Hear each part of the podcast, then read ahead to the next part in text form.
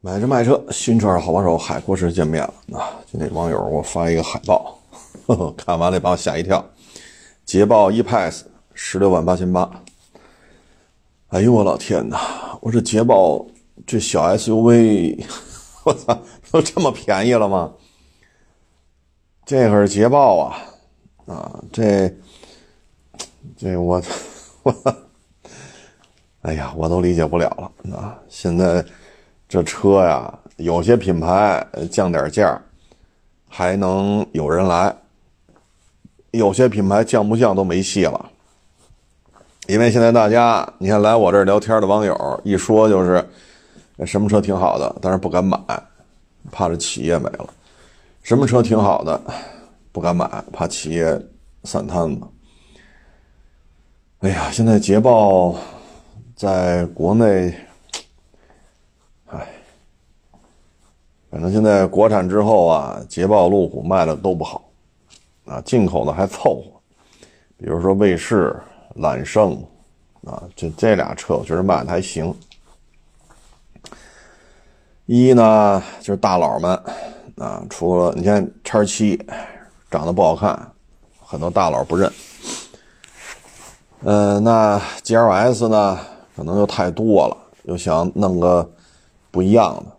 那叉七不好看，那揽胜长得还行啊，富豪们觉得还是 OK 的，所以揽胜，特别是它一长轴版，那 GLS 没有长轴，迈巴赫它也是这轴距啊，所以揽胜长轴、揽胜标轴还有一定的关注度。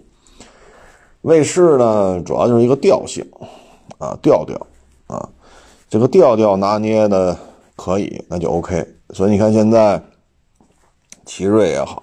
啊，哈弗也好，啊，包括这方程豹也好，啊，就这些车，你从侧后方看，你跟这卫士 都有些相似之处，所以卫士的造型、颜值没毛病啊，然后有这么个调调啊，所以卫士也有一定的关注度啊，所以进口的卖的还可以，也没说拼了命打价格战。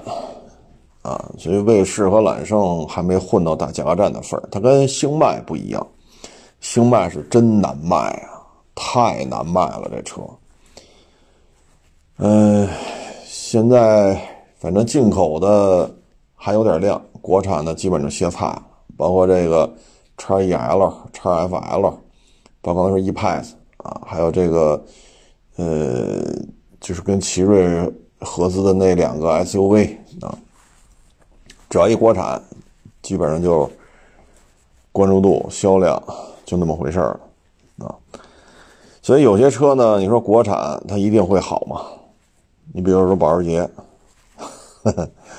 它得保持它的调性啊。你比如说这个雷克萨斯啊，就保持这调性啊。当然了，现在这状态，这张嘴 ES 二百四万五万。啊，还有喊七万八万的，这个国产不国产意义都不大了啊。所以有些车国产之后不见得是好事，最起码揽胜、卫士啊，你对应国产那俩小 SUV，你就能看出来。捷豹呢，现在反正就是卖给喜欢的人呗啊，一线城市还 OK 啊，准一线、二线也还都行。但是你要是四五线城市买捷豹，这个咱就不好说了啊。哎，反正现在这有些车呀，怎么打折也怼不出去；有些车打折呢，它还有人要啊。嗯，所以现在对于很多洋品牌来讲吧，压力山大。你像捷豹、路虎。可以说它不能失去中国市场，啊，如果失去中国市场就更完蛋了，啊，中国市场占比还是相当高的。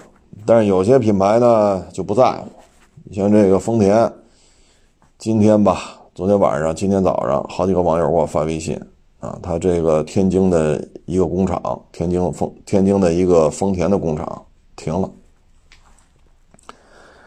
去年就开始裁员。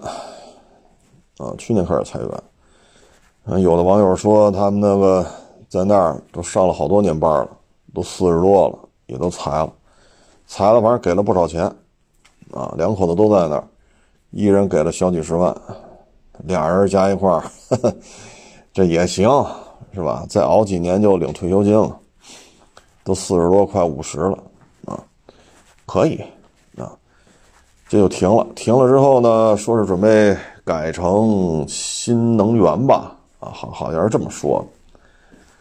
丰田、本田、尼桑为代表的日系呢，在国内的占比是快速下滑。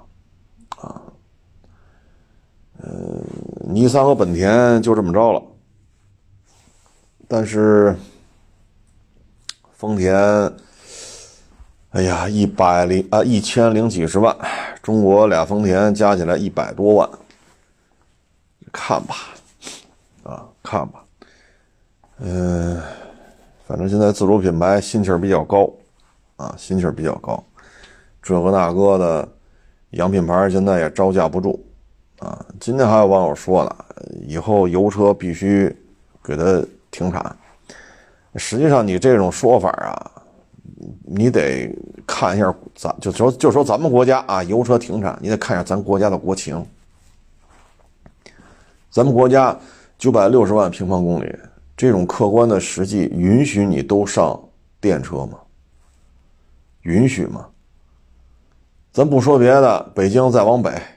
东三省怎么弄？内蒙、新疆，你包括这雪域高原，好家伙，这冬天零下多少度？包括青海，对吧？像这些地方零下二十度很很常见。那新疆、内蒙、东三省，那还有零下四十度的呢。你在这种地方，你要把油车都给灭了啊！所以有些人的这个思维呢，你需要展开一下啊。就以咱们国家这国情，他就不可能把油车全停了。你看看东北，有些地方要求那个出租车全是换电的。你现在这换电怎么弄？天太冷，零下三十度、四十度，你头天出去跑去，那那个不有雪吗？雪就甩在底盘上，然后你停这停完之后，这电池冻上了。你到了换电站，这电池抠不下来，你怎么换电？那你总不能说把把这台车架起来，底下生堆柴火跟那烤吧？总不能这么弄吧？然后一个换电站，因为低温，啊，一换电等仨钟头。你上网去搜一下，这种事儿很多。出租车司机很很无奈。本身你标说能跑五百，零下三十度就剩二百了，零下三十度就剩二百多了，就拉不了多少活，就得换电去换吧，等仨钟头，你怎么弄？这种事情现在此时此刻就在发生，所以你一这一刀下去，一棍子下去，全歇死了。这本身这个说法是偏极端了，啊，你要客观的评估一下，啊，所以说你全把油车停了，根本就不现实，啊，根本就不现实，啊，再一个就是一些极端路况，你弄一个底下地板就是这个底盘啊，地板下边全是大电池的车。去霍霍去，可能吗？咱们现在卡皮卡的新能源渗透率只有几个百分点，百分之九十多的皮卡都是烧油的，这都是有原因的啊！所以你不能一张嘴油车全砍掉，不现实，不现实啊！所以还是多了解了解祖国的大好河山啊！像我们当年开的猛禽六点二，我开着车，旁边那雪。都到我脑脑袋这么高了，这才叫下大雪，这才叫下大雪。你你说我没开，我没开没事啊，坦途公羊，对吧？，F 幺五零系列，那你总能见你站在车边你看看那司机坐在车上大概什么位置，那大雪就下到他脑脑袋太阳穴这个高度。你在这种情况之下，你跟我说新能源，所以不要太极端，不要太极端，啊。现在，你说很多品牌是离不开中国的，很多品牌呢无所谓，啊，离不开的卡迪、林肯，啊，路虎、捷豹，这是离不开的。失去了中国市场，他们这个企业会出事儿的，因为林肯在美国卖的都没有在中国卖的多。所以就知道林肯离开中国市场对于它意味着什么。包括卡迪，除了中国、北美，你上哪儿还能见着那么多的卡迪？卡迪在欧洲销量 低到什么程度？东南亚这卡迪的保有量有多低？啊，是泰国满大街是卡迪呀，还是菲律宾满大街是卡迪，还是说印尼、马来、新加坡满大街都是卡迪？啊，所以他们是离不开，只能在这儿熬着。还有一个呢，就像这个 G L 八啊，G L 八现在六五二呢，上个月吧，十十一月份，呃，六五二就停产了。啊，然后六五三再搬迁，从这个工厂搬到六五二这工厂。那将来六五二还会不会复产？这事儿咱就不清楚了。反正现在六五二这工厂是停了，六五三从原来工厂搬到六五二的工厂，这个意味着什么呢？这咱只能走一步看一步。但是现在呢，别克 GL 八，你看我前两天拍了一个小视频，就是杰尔杰呃，就是别克 GL 八大家族的价格战。这里边呢就牵扯一问题，就是别克 GL 八这车中国特供啊，北美没有这车，其他国家呢差不多二十年前吧出口过九座版，好像还有十座版啊，出口到东南亚，好像是菲律宾那边，差不多二十年前的事儿了，那会儿还陆尊呢啊，还陆尊二点五 V 六两气门挺杆机。三点零 V 六两气门挺杆机，还还陆尊那个年代。现在这车就是中国特供，但是现在呢，这动力系统，它的油耗在所有的主销车型里边，它的油耗是偏高的。但它的油耗已经是别克 GL 八大家族有史以来最低的。那现在能解决的就是一个四十八伏啊，你说上一个塞纳油混啊，油电混没有。插混没有，纯电没有，这些事情呢，我从侧面了解呢是二五年才会上，那二四年怎么办呢？现在这种新能源的 MPV 太多了，你像塞纳，油电混，这车油耗真的不高。像前两天来置换那个汉兰达，混动四驱大顶配，低就六个多点高就七个多。那大汉兰达那么大个这油耗现在就是六七个，塞纳油耗也高不了太多。所以油耗确实是降下来了，但是别克 GL 八做不到。然后你说，腾势 D 九插混纯电，纯电当然卖不动啊，几乎就可以忽略不计了。它全是插混，啊，传祺 M 八现在有插混，有烧油的，据说也要上纯电，啊，据说啊，嗯，但是现在你能买到的有插混，有烧油的，烧油的油耗呢不算太低，但是它有插混。所以你这个对于 G L 八来讲，没有应对的方法。咱就不说插混，咱也不说纯电，就咱这车跟塞纳这种油电混相比，咱油耗都高啊。当然了，我再次重申啊，这是别克 G L 八大家族有史以来现在的这几款车，它就是油耗最低的。这是他们 G 级杆跟 G 级杆比，可是横向的一比就不是那回事了。然后呢，明年你像小鹏、理想。啊，包括那个前两天上市那沃尔沃，啊，卖八八十，我忘了，反正 E M 九零，反正卖个七八十万是八九十万来着，那是纯电的。所以在这种情况之下呢，你说 G L 八怎么办？啊，怎么办？他现在说能称霸一方的车型只有 G L 八，剩下的都不行了。英朗给停了之后，威朗并没有说实现说月销三万四万。没有了，威朗没有达到这个业绩啊，但是英朗能做到一个月两万多、三万多啊，偶尔蹦一蹦四万，对吧？这个这这这个时间跨度没没太长，两三年前就是这个成绩。那现在呢，威朗接班了，但做不到说两万五、三万五。那其他的这君威、君越，哎呀，这一换代之后。真是卖的相当的惨淡。那昂系列，什么昂克拉、昂克雷，什么昂克旗、昂克这、昂克那，卖的反正凑合吧，只能说凑合，也没有什么太统治力啊。你说一月能稳定一万多，一年我能卖十五万辆，他现在也也做不到。轿车也就那么回事儿，所以就是 G L 八在这撑着。所以明年呢，G L 八大家族有可能会做出一些明显的调整，因为现在很多车型销量其实跟它差不多。你说 G L 八一万一二，世纪一千多两千多，加起来一万三，差不多一万三啊。那塞纳呢七八千，格尔维亚四五千，加起来也一万台左右啊。腾势 D 九呢九千多一万，纯电就忽略不计了，因为纯电几百台啊，全是插混的，差不多就是一万台，九千多一万。传奇呢现在 M 八新款老款，然后 E 八 E 九这些打包算的话也上万了，这都是实力雄厚啊，啊。实力雄厚啊，所以你对于 G L 八，它六五二，但我这一瞎猜啊，可能六五三就会按照六五二的价去卖，啊，当然说能不能降到二十三，这我可这我可不敢担保，我个人瞎猜啊，有可能六五三的价格会下调，然后艾维亚价格下调，世纪的价格看有对手就下调，没对手一个月一两千可以。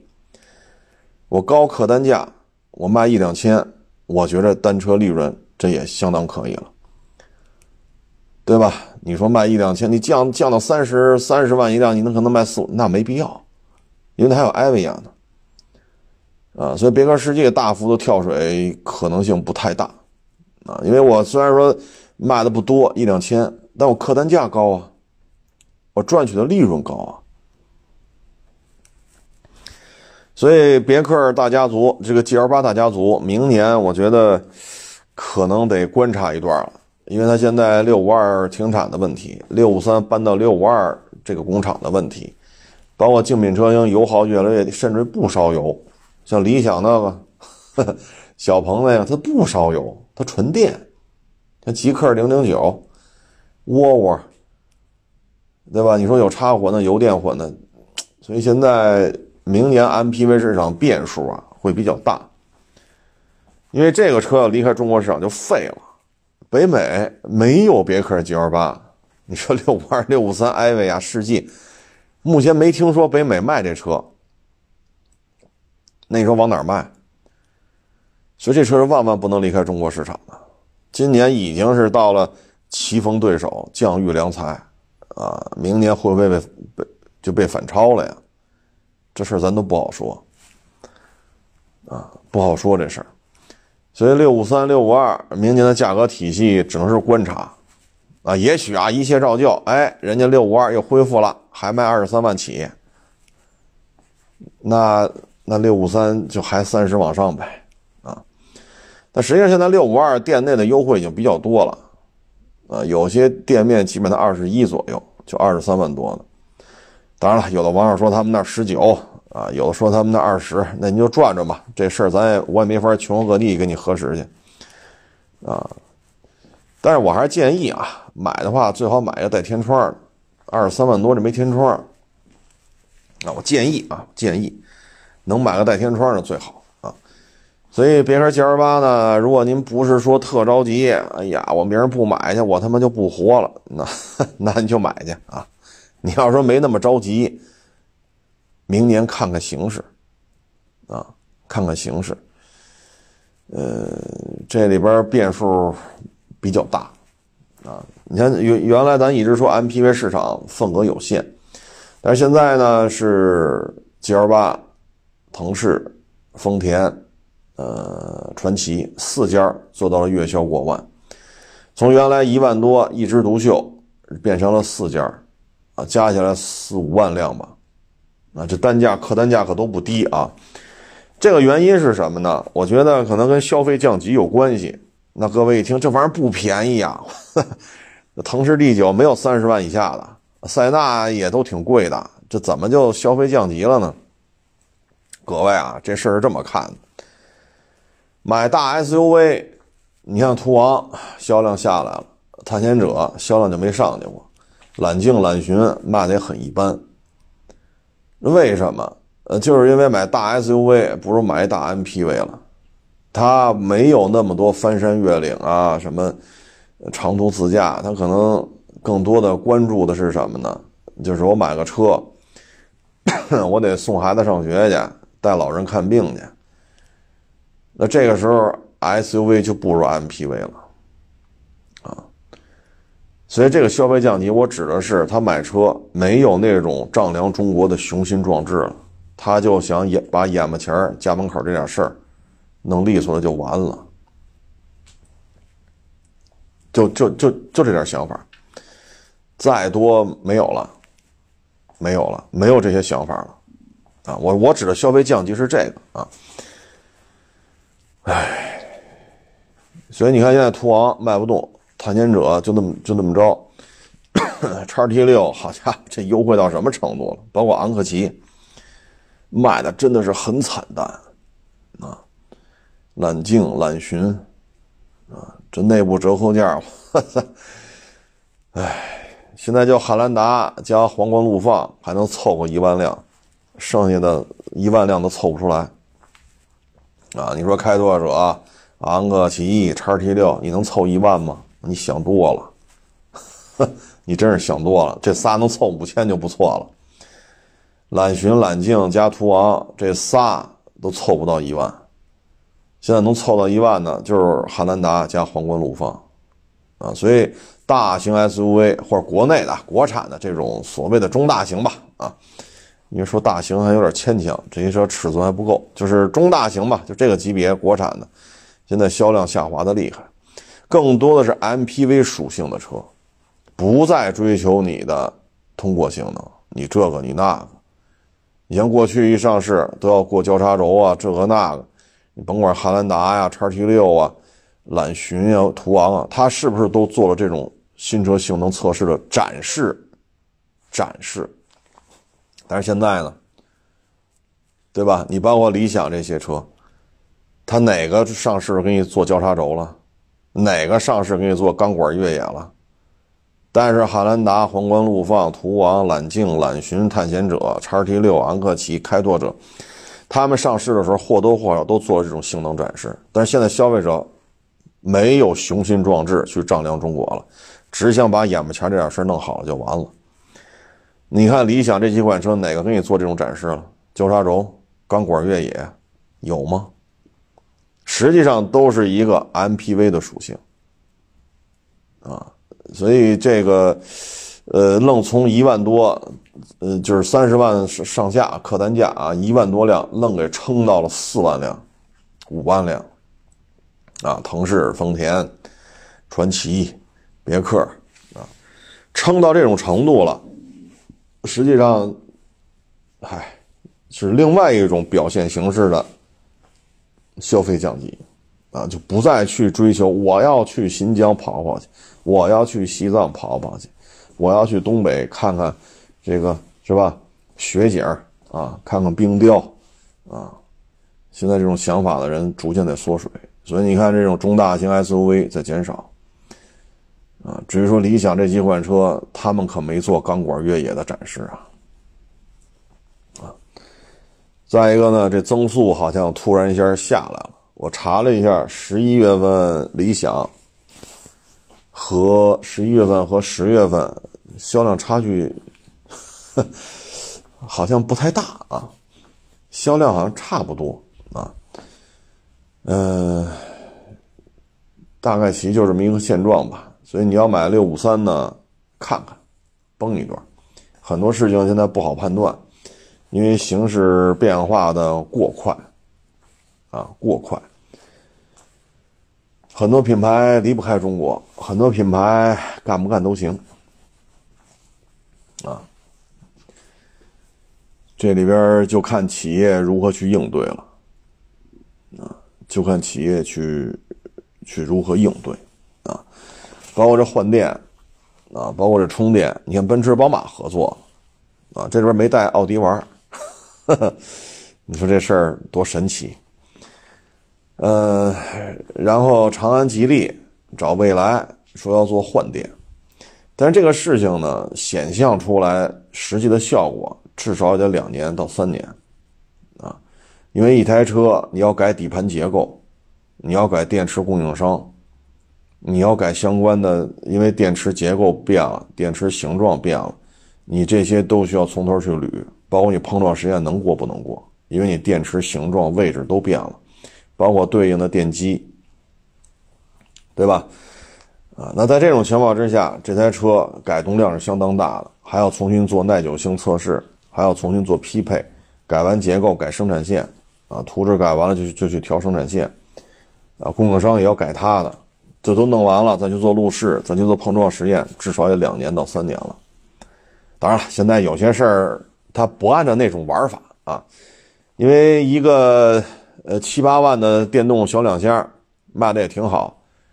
我从侧面了解了一下，这台车从立项到试生产就几个月的时间，人家根本就不做那么长时间的路试。我不说哪个品牌了啊，别到时候。这个又不爱国吧，又这个又那个，疯狗一样咬着你啊！咱就不说那个哪个品牌了。我侧面了解，这台车从立项到把车造出来就几个月的时间，啊，从立项到从立项到上市一年多。你看过去路试至少需要两年多，路试就要两年多，做了吗？做了吗？咱们是卖一个电视的，卖家具的，咱还是？卖一部机动机动车呢，甭管烧什么啊。但是从过去固有的认知来讲，这个车改变了底盘结构，改变了电池形状、电机啊等等等等都要受到牵连。它的耐久性、它的碰撞实验、它的供应商生产线全要做调整。这里边至少两到三年啊，当然也保不齐哈，人家半年就干就全干完了啊。所以这还需要一个漫长的过程。对于未来来讲呢，你换电现在可能有了一些缓解啊，对于股票的价格来讲是好处。但是换电这个问题在超充面前还是不好办。再一个了，你这个电池这个成本损耗怎么办？对吧？你比如我这车开三年了，十万公里了，那我这动力电池那肯定状态就不好。那你换电站备的这些电池。是新的，是旧的呀？假如说我们就说七七十度电的电池，假如说啊，这个十二万一块那你作为换电站来讲，你至少备二十块到三十块那十二万一块的话，您这二三十块，这就几百万就出去了。你靠换电能收多少钱？这电池要坏了，这个损失谁来承担？这个电池坏了，我是找蔚来，我是找吉利，我是找长安。作为换电站来讲，这个损失谁来承担？说电池换下来了，换一满电池开走了，好，这电池到你手里边出问题了，换一块多少？十二万。那好，作为换电站来讲，不是说它独立运营吗？对吧？独立运营，独立法人。那 OK，这块电池，你说换电站应该找谁要钱去？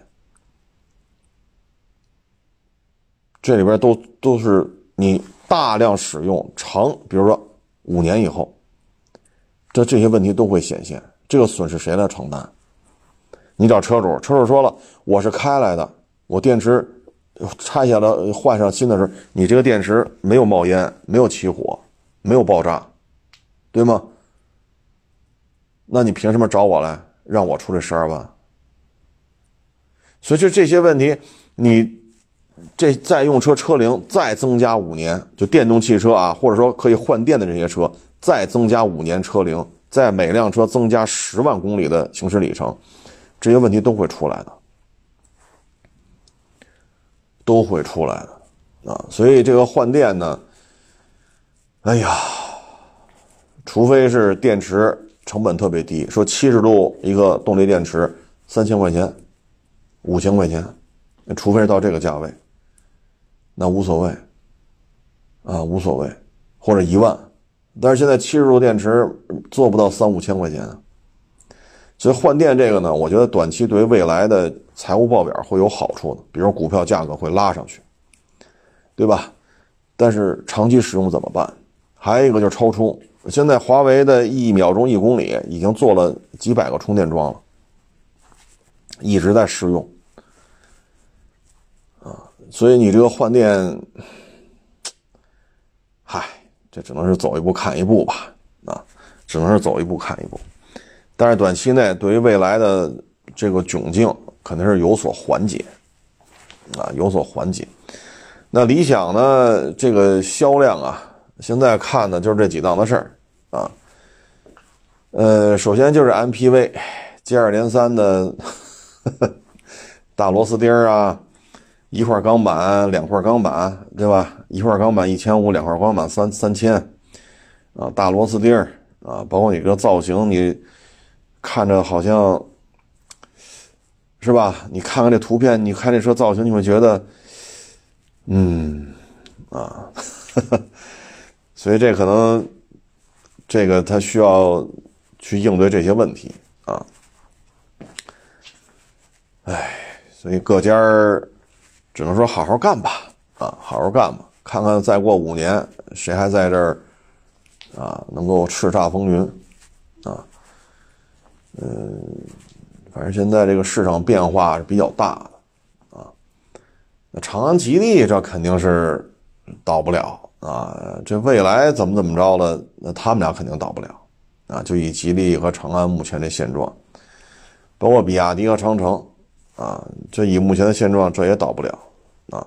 关键就是这些造车新势力，不同的理念、不同的玩法啊，对于汽车的理解也不一样。看看五年之后的事儿吧。啊。嗯，昨天看个消息，本田 CM 五百接着降，呵 呵七万多的指导价，一年之内现在就是五万多点五万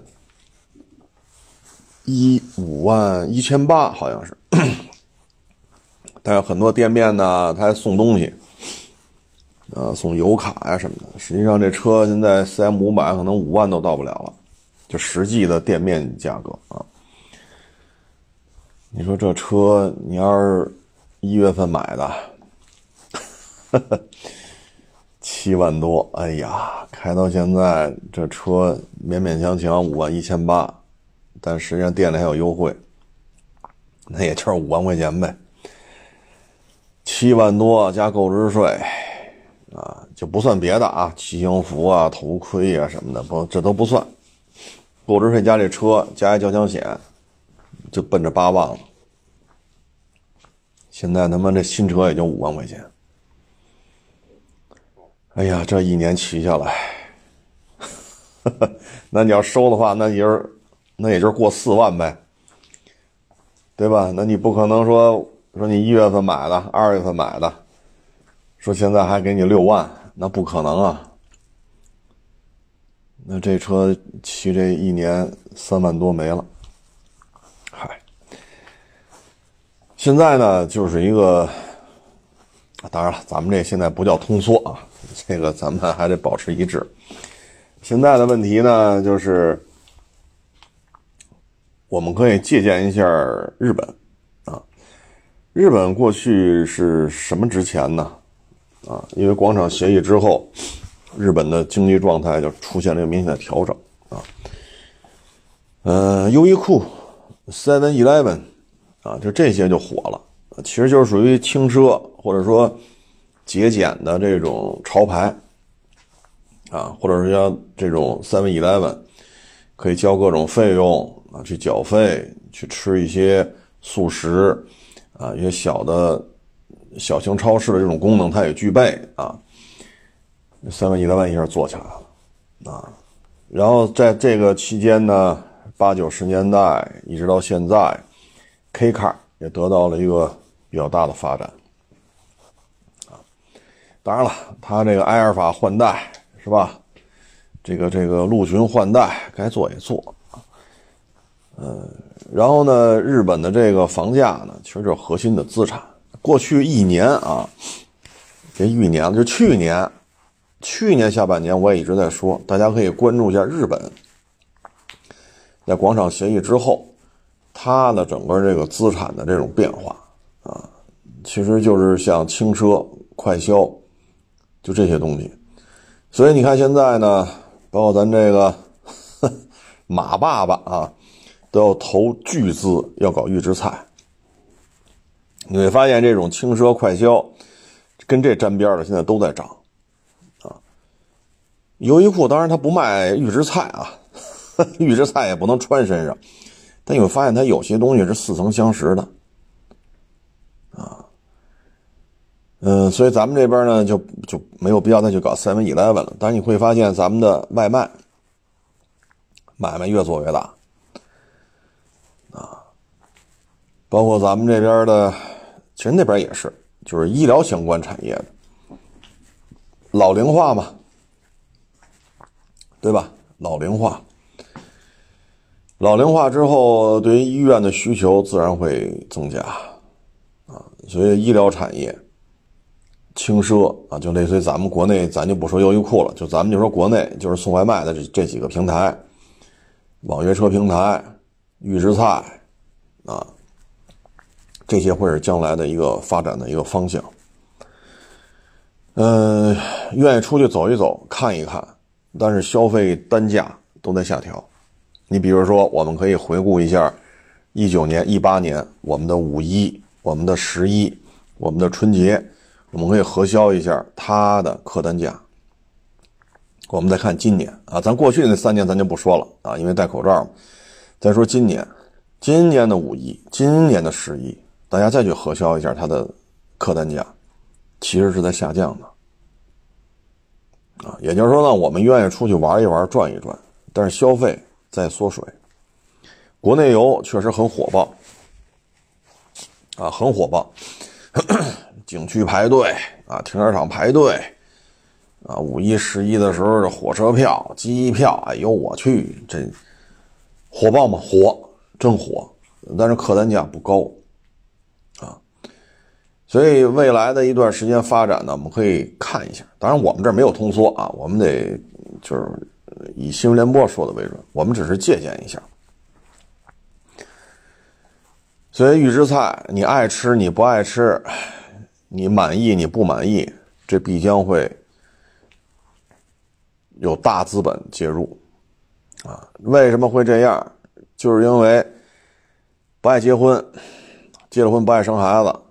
啊，这种家庭人口的数量，啊，过去可能是五个人一个家然后三个人一个家庭，那现在可能就自己过了。他自己过，你说炒几个菜吧？你说炒几个菜？你炒一个菜好像单调，有点单调啊。咱不能说天天一盘速冻饺子，或者说泡面，要么还真是烙饼卷榨菜。咱也不能真是这么过呀！你炒一个菜，忙活半天，吃的单调点你炒俩菜，你又吃不了。那预制菜就适合呀，对吧？为了生存啊，加班这个那，回来微波炉里一呲，齐活啊！或者是外边点个外卖给你送家来，热热乎乎的，这不也挺好吗？啊，你说你弄的比较复杂的，你比如说麻辣烫。这汤上哪熬去？对吧？那你说我那有麻辣烫生面，那你去吗？你回了家，你像这天儿你你还愿意出去逛灯去吗？你不回家暖暖和和的，是不是？是看着电视啊，还是还是手机追剧啊，还是怎么着的？一边吃一边看，然后刷完牙洗个澡睡觉了，啊！所以预制菜肯定会得到蓬勃的发展。然后就是医疗相关产业，因为老人越来越多，尤其是北京、上海，老龄化是非常严重的。当然了，全国单一城市三级甲等医院最多的，第一就是北京，啊，然后就是上海。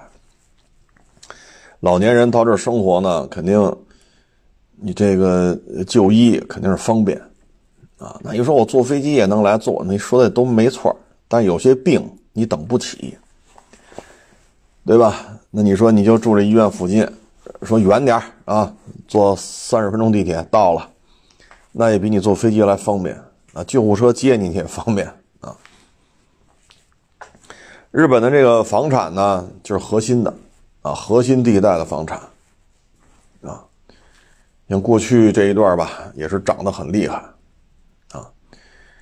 呃，所以咱们这个很多问题你要看不明白。你可以去看一下，啊，看一下，因为我们说特别珍贵的是什么？特别珍贵就是轻度的通货膨胀，但目前看，哎呀，你看他开篇聊的是捷豹 F F Pass 啊，十六万八千八，刚才说的是 C M 五百，年初是七万多，现在他妈也就五万块钱。啊，你年初八万包牌，你现在开过来卖，只能给你四万多，对吧？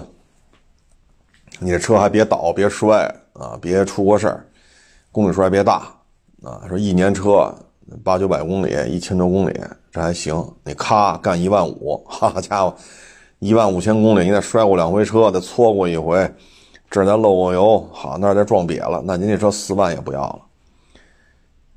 啊，反正现在就这种现状。你像过去这三四十年，日本的 K car 得到了充足的发展，很火爆。到现在，日本本土这这种车它也很火爆。我们就是做个借鉴吧，啊，呃，至于说房产税嘛，目前看这这短期之内又没法收了，啊，前年去年吵吵的比较厉害，但是现在房地产趴了，趴了之后。你现在去收房产税，那更卖不动了。土地卖不动，就没有土地财政，土地财政跟不上，就为什么现在公交啊、什么地铁呀，对吧？这个那个，所以这时候你要收房产税，那显然不合适。那短期之内就指着卖地了，就不能收。短期之内不能收，至于说将来，啊，那就说将来的事儿吧。现在咱是管不了啊。我觉得不会像美国那样三个点，啊，说一百万 dollar 买的房，一年收三个点多一点合着三十年、三十三年，这房子你又买一遍，这个应该不会到这么高啊。我觉得就是零点几一个点到头了，否则的话，现在租售比这么低，对吧？说一千一千万的房子，一年也租个十二万、十五万。如果你买了这种租售比的房子，好，每年的收一点五，那每年我租十五万，我交房产税交十五万，那会引发新一轮的抛售，那整个房地产就会遭受重创。所以说收一点五，这我觉得难度都很大，难度都很大。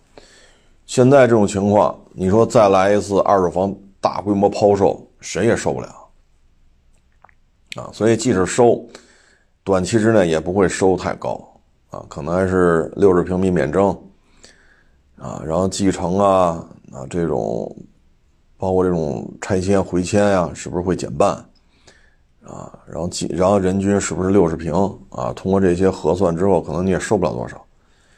但是事儿得打开，得从零做到一，但是短期之内够呛啊，因为国情不一样啊，国情不一样。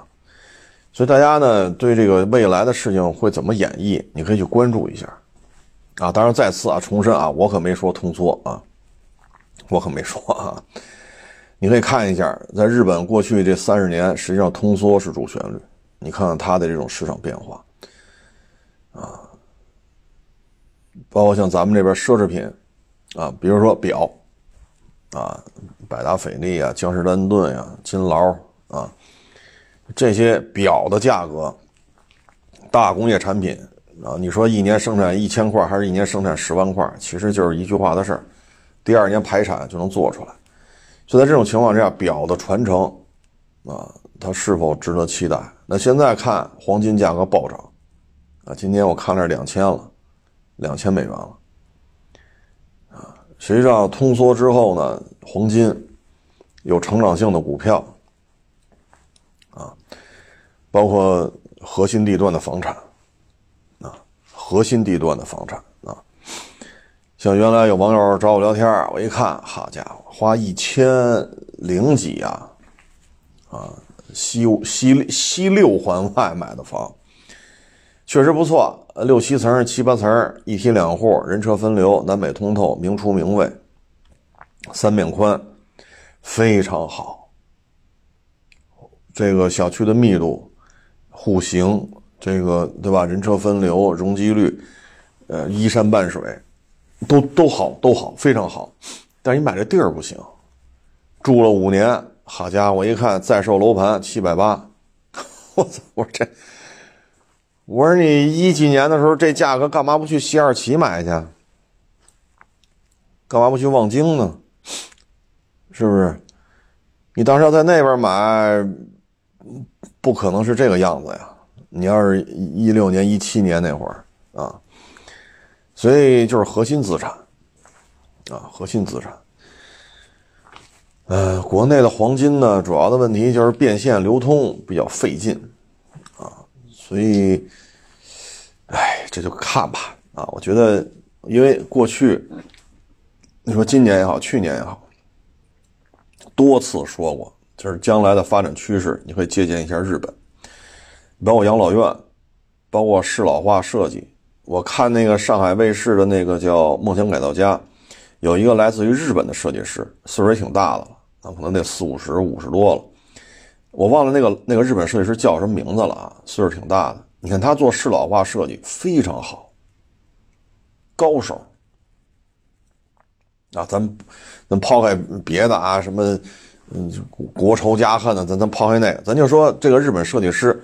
他做适老化设计绝对是高手，大家可以去搜一下啊，就是上海卫视《梦想改造家》，我忘了那个日本设计师叫什么了。他做了几套房子，哎呦，看完之后觉得日本在适老化设计这方面确实经验丰富。国内的装修以后啊，就不再是说啊，我这个铺瓷砖啊，刷大白还是贴墙纸，什么吊顶是吧？什么什么意大利家具，还是什么中式家具什么玩意儿的？这以后可能适老化设计对于中国装修来讲，这是一个新的增长点。岁数大的人越来越多了，啊，越来越多。你甭管生不生孩子，结不结婚啊，反正现在岁数大的人是越来越多了，这是不争的事实。一个是北京，一个是上海。上海老龄化好像比北京还还要高了几个百分点。啊呃，以后你像日本，K car 在日本本土是很流行的，啊，咱们这边呢，现在还在一味的追求大型化，啊，像刚才说这些途昂，啊，揽揽境、揽巡、揽巡、揽境、探险者、汉兰达、皇冠陆放，啊，还有什么来着？啊，理想 L 九，啊。还在追求大型化，啊，实际上你家里用你真的，当然你说家里生俩孩子、仨孩子，那那是另另外一回事了啊。你看现在就这个结婚率、出生率，啊，以后可能其实这种务实的需求，这种小车，其实更适合这种家庭结构，啊，你说你一个人住。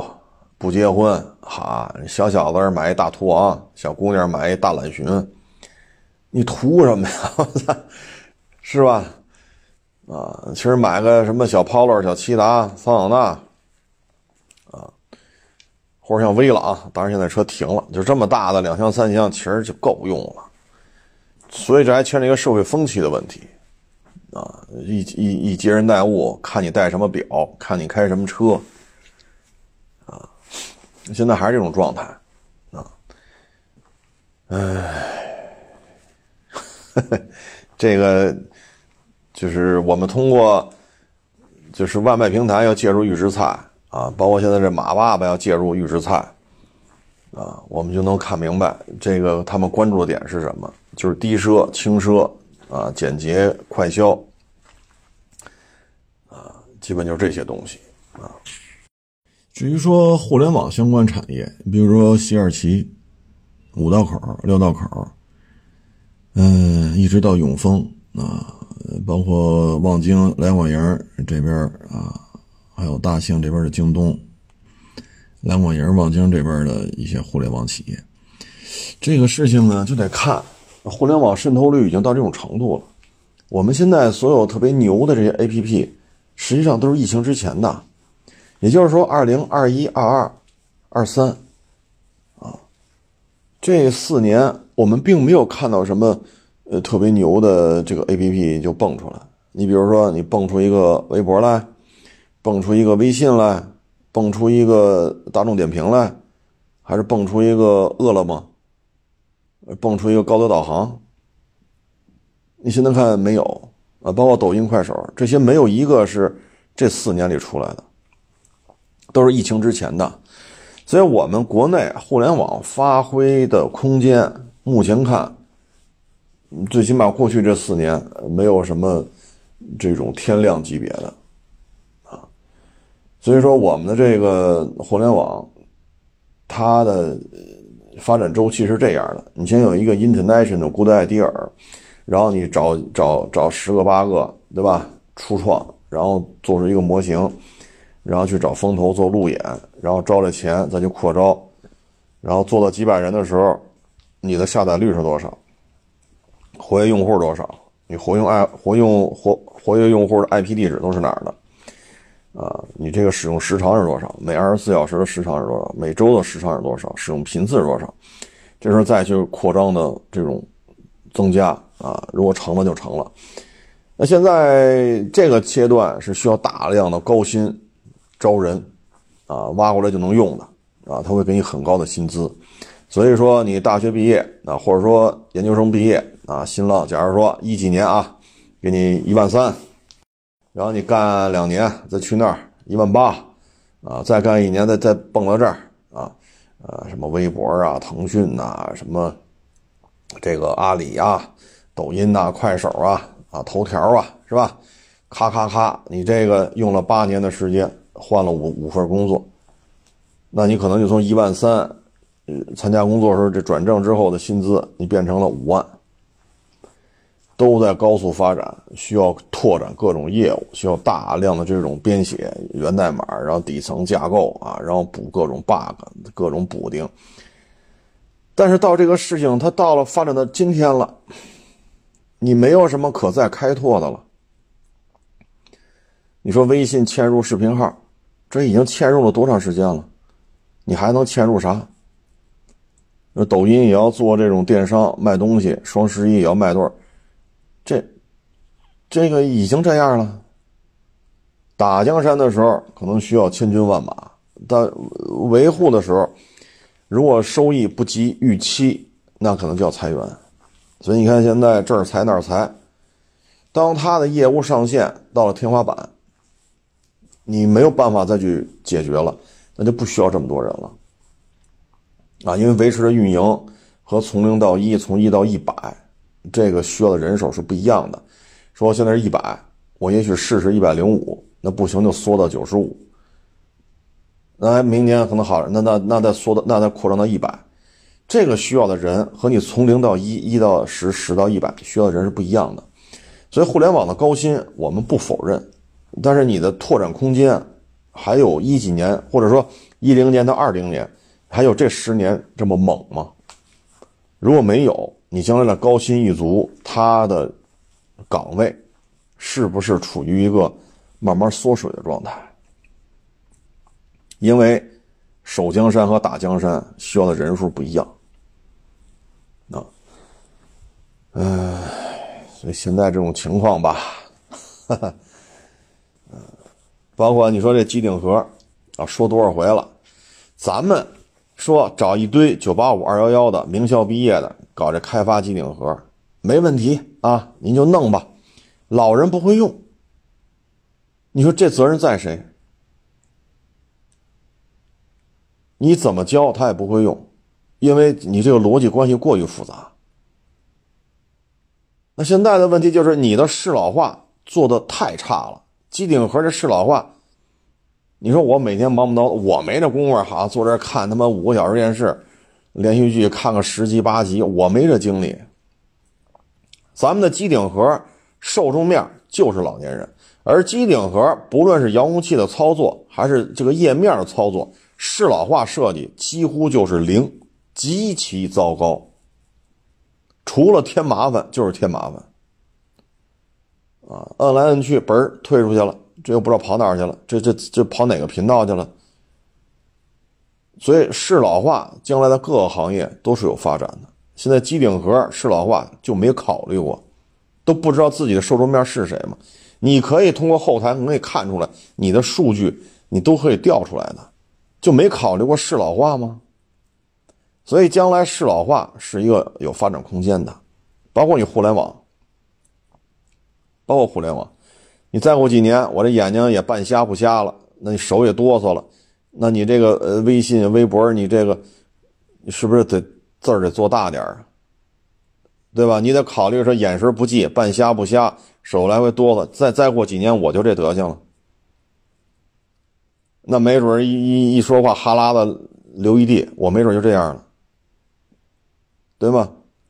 那我们就不能用手机吗？那那个时候你这东西怎么弄啊？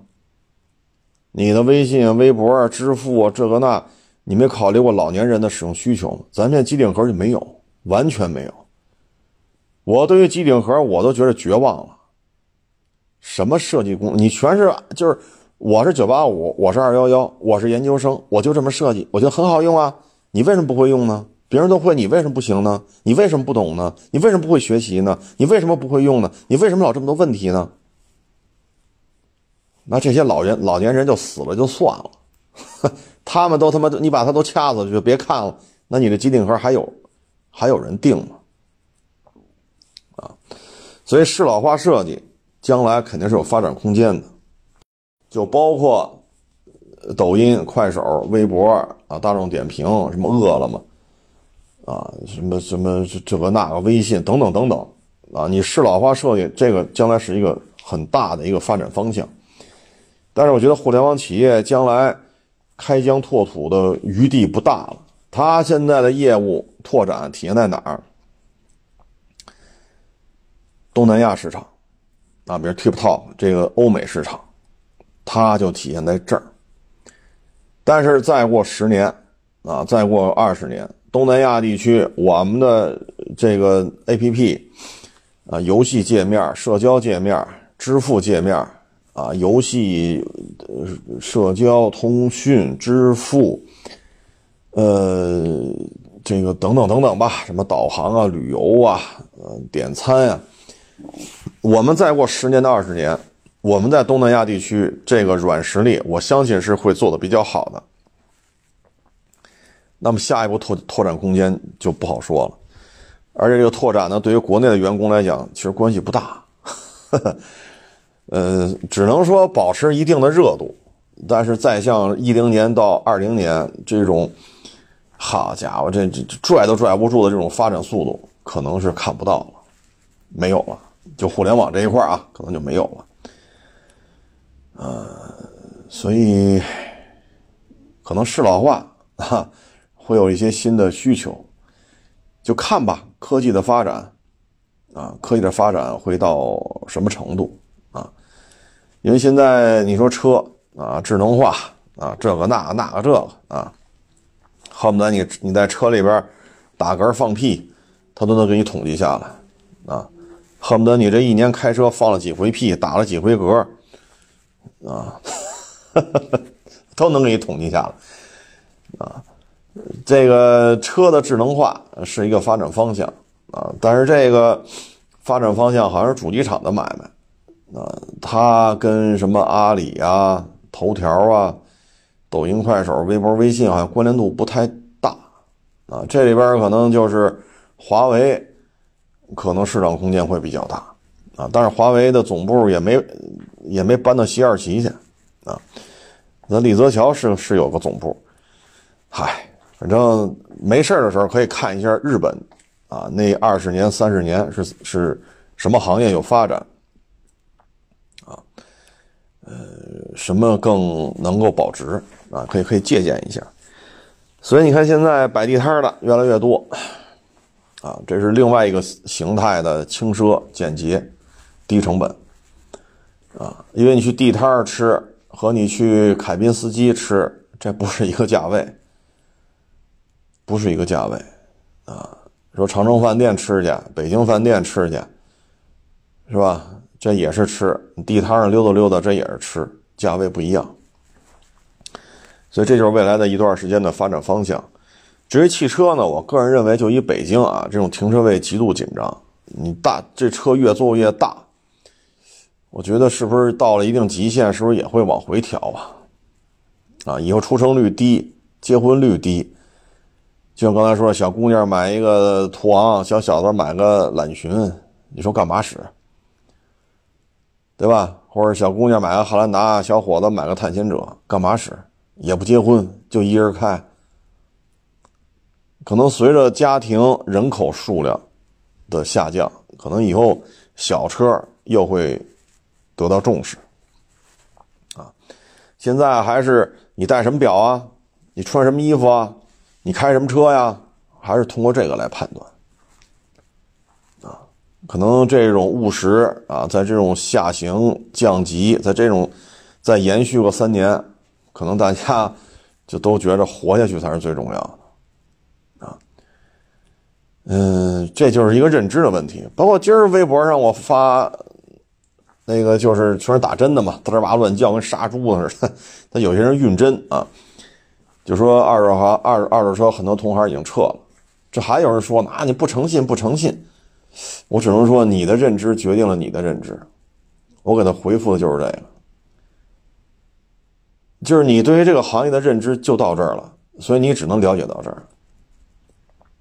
啊，节目当中说过很多次了，为什么会这样？至于说为什么大大兴土木啊，扩张店面，我也说过很多次了，没有外来资本是做不到的。不是他买卖做得好，是他能跟资本谈得好，他能让人给他投一千万两千万。所以这个道理你听不懂。微博上又来说了啊，这个一洋洋洒洒一些写一两百字你们不诚信，你们坑蒙拐骗，所以你们得退出，你们要反思，都是你们道德差、素质差、人品差。我们关注的全都扩张了，就是你的认知就到这层面了。我节目当中就这个问题说了不下五回十回了，还是听不懂。这我们只能说，我给他回复就是你的认知决定了你的认知，因为这事情很简单。过去咱就说，就说现在到二四年一月一号了啊，就说咱到一月一号，从二零年到现在，就说这四年，你说你开个大的展厅，展厅啊，不是露天的，你这展厅你放一百辆车，牛逼吧？一台车二十万，一百辆车多少？两千万，加展厅的费用、装修、人工这个那，你没两千五百万，这事儿别干。但是过去这四年，谁做二手车能挣出来两千五百万呢？谁？谁能挣出来？这是一个不可能完成的任务，谁能做到？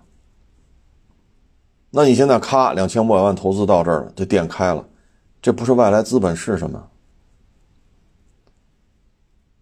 啊，凡是走了的都是人品次，凡是留下的都是人品好，就这种这种浅层思维，你说我们说什么好？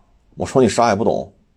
这显得咱不礼貌，那我们只能回复你的认知就决定了你的认知，啊，这这今儿微博上还还还这么留言呢，有我去，那行，那我现在干着呢，我就是人品好，是吧？我不干了，我就人品不好，这玩意儿太，哎，生活当中啊，总有这么一些思考问题呢，总是就是浅层的霍楞霍楞。这咱没招啊，所以你就能理解为什么会有这么多人。像我们去地铁站这条街不到一公里，就这些门脸房，现在啊又空出来的十间八间了。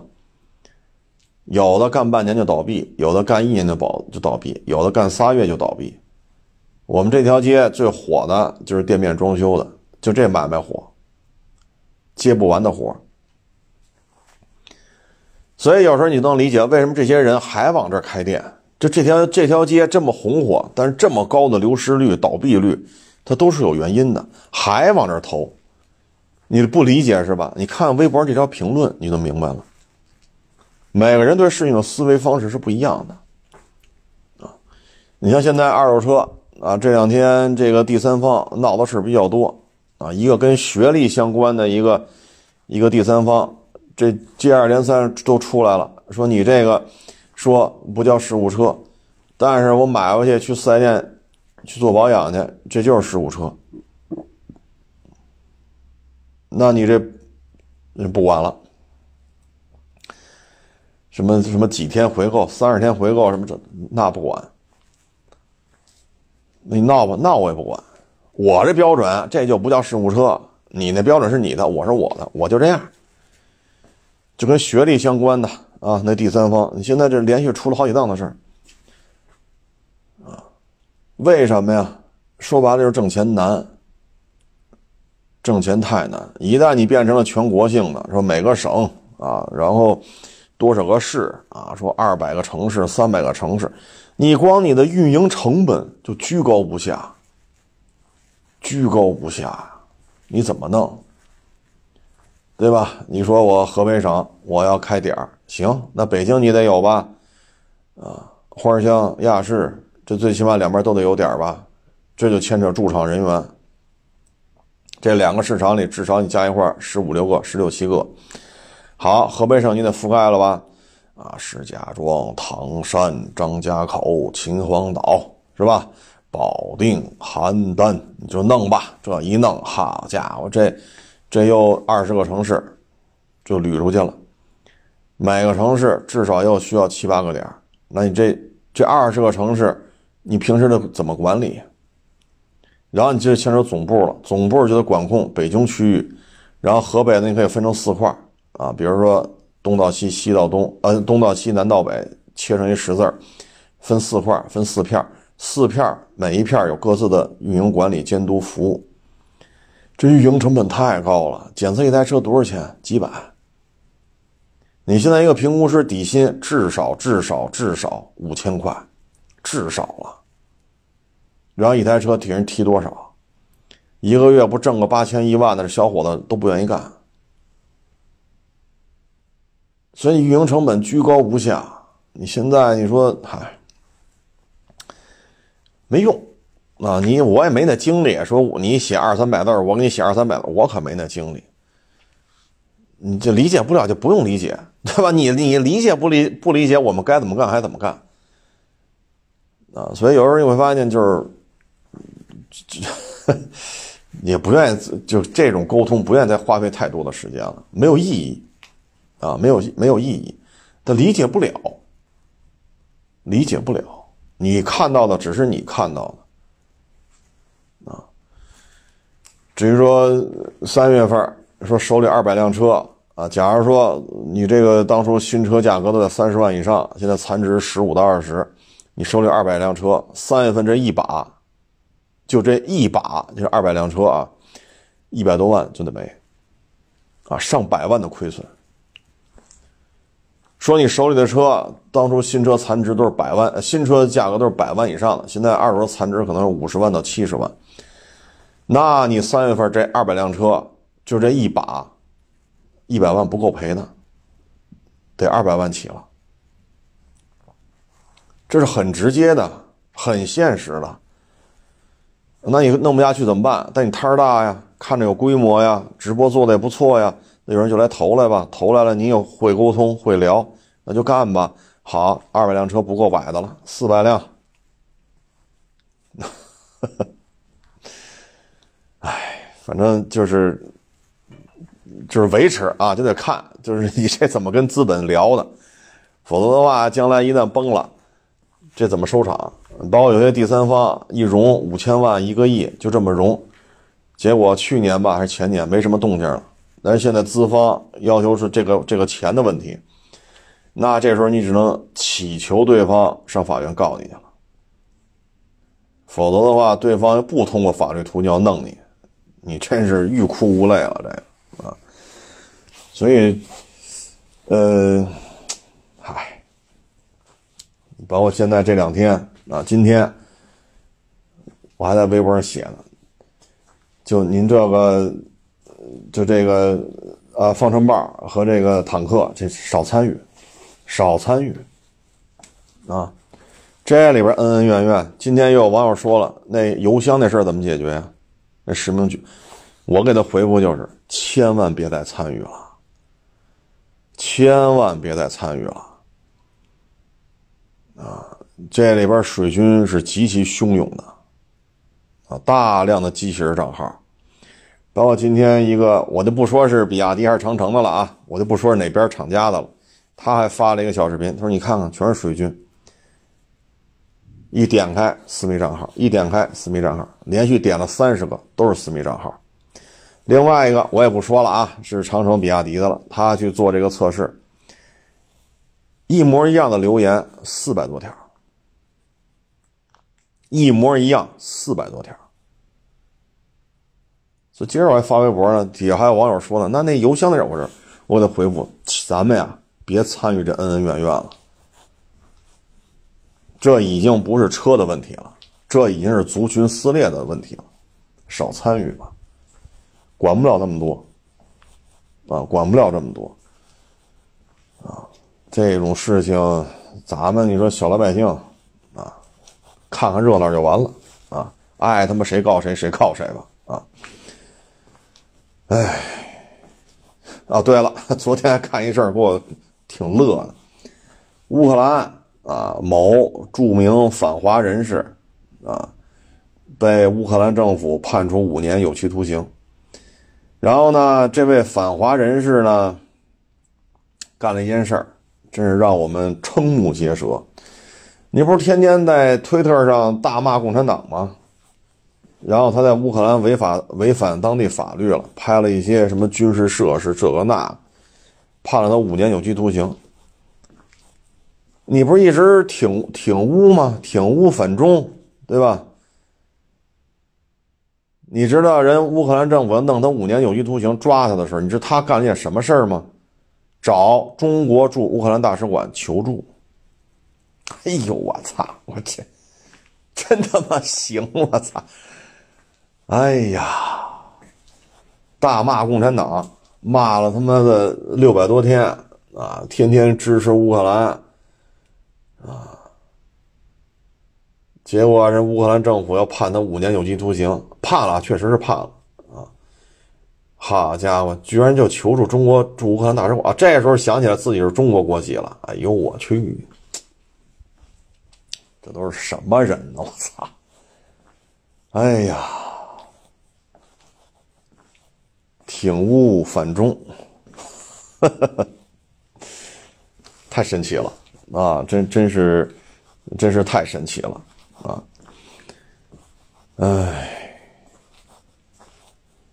你说图什么呢？图什么呢？啊，挺了半天屋，给美爹摇头晃到哪儿？最后 落他妈这么个下场！哎呀，包括那甜甜圈啊，天天大骂共产党，结果呢？啊，看了几分钟，十分钟啊，也没做任何检查，也没开药，五千多刀了医药费，这就开始大骂美国政府了。操！哎，包括这金牌讲师，兄弟们又要到饭了，兄弟们，你看他这案底，怎么去的美国？你看看这案底，到了美国又干什么事儿了？去了六家华人餐厅打工，把四家华人餐厅都给告了。你明明是没有工卡，你是黑工，人家用你。你就把人告了，告了拿到一笔是赏金是奖金现在弄得整个华人餐厅没有人用他，现在只能去要饭、救助站领中餐啊，不领呃中午那顿饭啊，不是说发中餐，就是中午那顿饭啊。然后再有那些发救济的，今儿领个披萨，明儿领个包子，后领瓶水，今儿弄个毯子，明儿弄个什么裤衩，弄后天弄个什么，就靠这个。为什么走到今天，在国内有案底，然后只能跑，跑了之后去那边，又把六家餐厅的四，他有四家都给人告了。我就是黑工，他非法雇佣我，你得给我奖金，我举报他。哎，所以你别看他这每天拍的小段子挺好的，你看看这些人，啊，包括在乌克兰这个。你说这作为一个国家来讲啊，你说操，就这样的货色，我操，骂了他妈骂了六百多天共产党，你说你又来求助来，让中国驻乌克兰大使馆给他提供帮助，哎，人呐，真是活成这样也可以了啊，也可以了，这中真是可以让我们刮目相看啊，这也算是他妈的另类的人才，操！哎，也不知道他爹妈在国内看到他这所作所为，这爹妈怎么想啊？哎，行吧，各位啊，这个好好活着吧，知道的越少，活得越开心啊。所以现在呢，就是做人嘛，开心最重要。谢谢大家支持，谢谢大家捧场，欢迎关注新浪微博“海阔试车手”。